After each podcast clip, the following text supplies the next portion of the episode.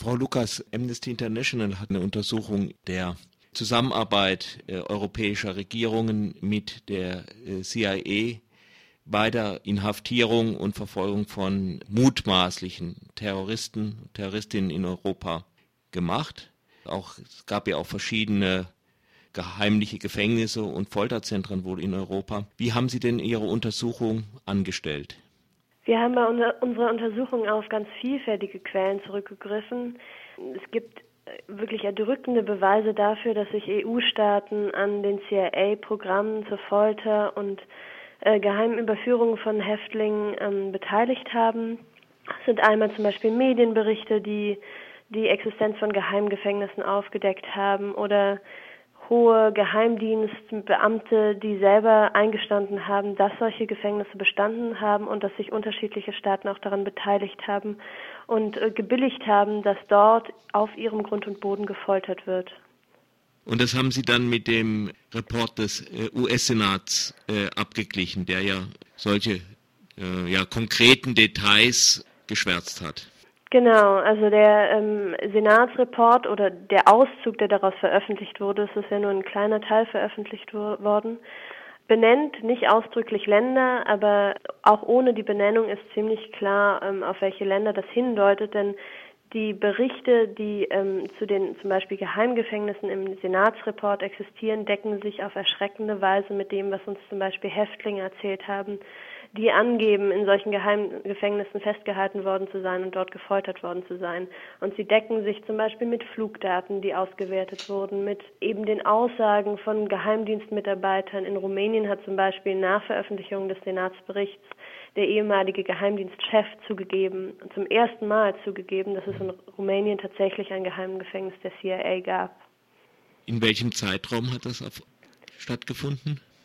Ja, das ging los kurz nach den Terroranschlägen also auf das World Trade Center und hat sich sozusagen dann in den frühen bis Mitte der 2000er Jahre hingezogen, ungefähr bis 2006, 2007.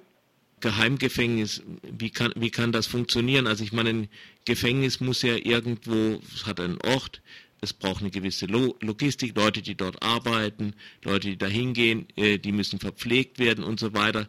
Das kann man ja nicht irgendwo in einem dunklen Waldstück anlegen. Ja, das stimmt. Leider wissen wir dadurch, dass noch in keinem Fall hinreichend aufgeklärt wurde, wie es überhaupt zu dieser Einrichtung kam, wer genau dort inhaftiert wurde, mit welchen Methoden die verhört wurden bzw. gefoltert wurden. Deswegen können wir sozusagen nur aus den wenigen Dingen, die wir wissen, uns ja, Schlüsse daraus ziehen, wie das ungefähr ähm, vonstatten gegangen ist. Ähm, wir haben unterschiedliche Örtlichkeiten. Es gibt einmal alte Regierungsgebäude, die dafür genutzt wurden, oder zum Beispiel auch sowas wie eine Reithalle ganz äh, außerhalb der Stadt. Also es wurden ähm, Gebäude gewählt, die nicht so sehr ähm, unter öffentlicher Beobachtung standen. Geheimgefängnisse gehört ja so mit zu dem Schlimmsten, was man sich so vorstellen kann aus Menschenrechtssicht. Also die Leute sind ja überhaupt nicht irgendwie einer, ja, zum Beispiel anwaltliche Betreuung, ärztliche Betreuung. Da ist ja gar nichts. Wer so einem Gefängnis ist, ist äh, auch psychisch völlig verloren eigentlich. Ja, gibt es denn keine Versuche, das irgendwie juristisch aufzuklären? Ja, wir fordern seit Jahren, dass das nicht nur juristisch, sondern auch politisch aufgeklärt wird. Es gibt einige zögerliche Ansätze in vielen europäischen Staaten, die haben aber noch nicht zu einem Ergebnis geführt. Es wurden nie Verantwortliche zur Rechenschaft gezogen. Und diejenigen, die Opfer dieser Folter wurden, haben auch keine Entschädigung erhalten oder zumindest keine angemessene Entschädigung. Es gab zum Beispiel in Deutschland ja einen Untersuchungsausschuss, der unter anderem aufklären sollte, wie die deutsche Rolle bei ähm, der, der Haft von Khaled El-Masri war. Dann gab es zum Beispiel oder gibt es immer noch in, in Polen ähm, einen Prozess der Aufarbeitung, der aber ganz schleppend verläuft. Und es ist noch nie ähm, wirklich ein klares Ergebnis und ähm, ja, klare Erkenntnisse über Verantwortliche veröffentlicht worden. Vielleicht sind Sie nicht ganz die richtige Person für diese Frage, aber ich muss einfach stellen, was sagt denn das für die Garantie der europäischen Menschenrechte, wenn so etwas möglich ist? Dann kann das ja auch andere treffen, dann kann das ja jeden hier in, in Europa treffen. Also dass Leute verschleppt oder geheim gefoltert werden oder so. Gut, ich meine, jetzt bei einem Bürger ist es vielleicht ein bisschen schwieriger bei den eigenen Bürgern, weil es da mehr auffällt, aber im Prinzip.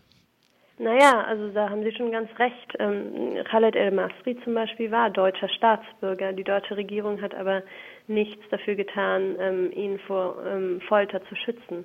Also es kann tatsächlich jeden treffen. Es gibt äh, Geschichten von Namensverwechslungen, die dann aufgrund eines äh, falscher Recherchen gefangen genommen wurden und gefoltert wurden und völlig unschuldig waren.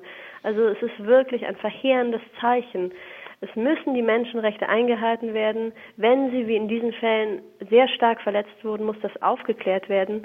Denn sonst äh, macht sich die Bundesregierung zum Beispiel, aber auch andere EU-Staaten ja auch völlig unglaubwürdig, wenn sie Folter in anderen Staaten verurteilt. Wir müssen eine ganz konsequente Haltung gegenüber Folter und eine konsequente Verurteilung von Folter auch in den eigenen Ländern fordern. Was ist jetzt mit den Leuten, die damals inhaftiert waren? Das ist sehr unterschiedlich. Also manche sind noch immer inhaftiert, zum Beispiel in Guantanamo Bay, ähm, und ähm, sind entweder schon angeklagt oder warten noch auf eine Anklage. Manche sind wieder frei, wie Khaled al-Masri, der wirklich ungerechtfertigterweise überhaupt ähm, verhaftet wurde, also aufgrund einer Verwechslung. Oder Murat Konas ist mittlerweile wieder frei.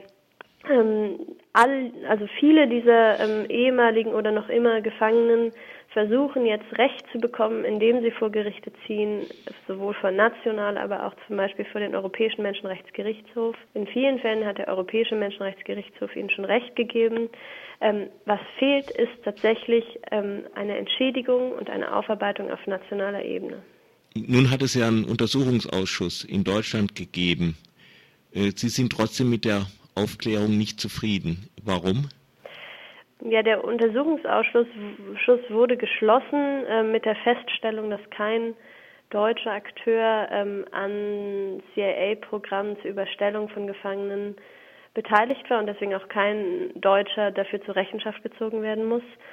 Ähm, dieser Untersuchungsausschuss konnte kaum richtig arbeiten, weil die deutsche Bundesregierung immer wieder verweigert hat, äh, Informationen ähm, zur Verfügung zu stellen das wurde auch vom Bundesverfassungsgericht gerügt. Die haben eine klare Verletzung des Informationsrechts des Parlaments gesehen, weil die Bundesregierung sich immer wieder geweigert hat, ähm, zum Beispiel klare Aussagen auch zuzulassen äh, zur Beteiligung der Bundesregierung.